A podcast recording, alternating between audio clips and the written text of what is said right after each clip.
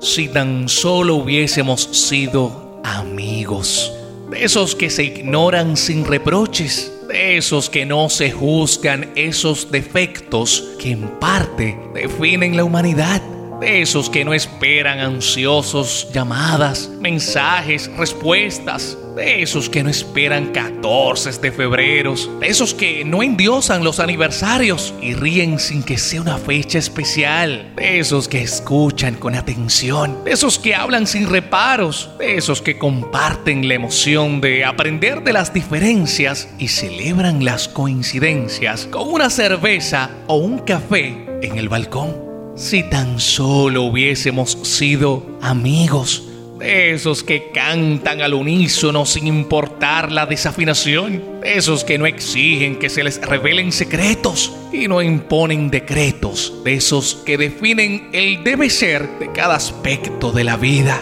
Si tan solo hubiésemos sido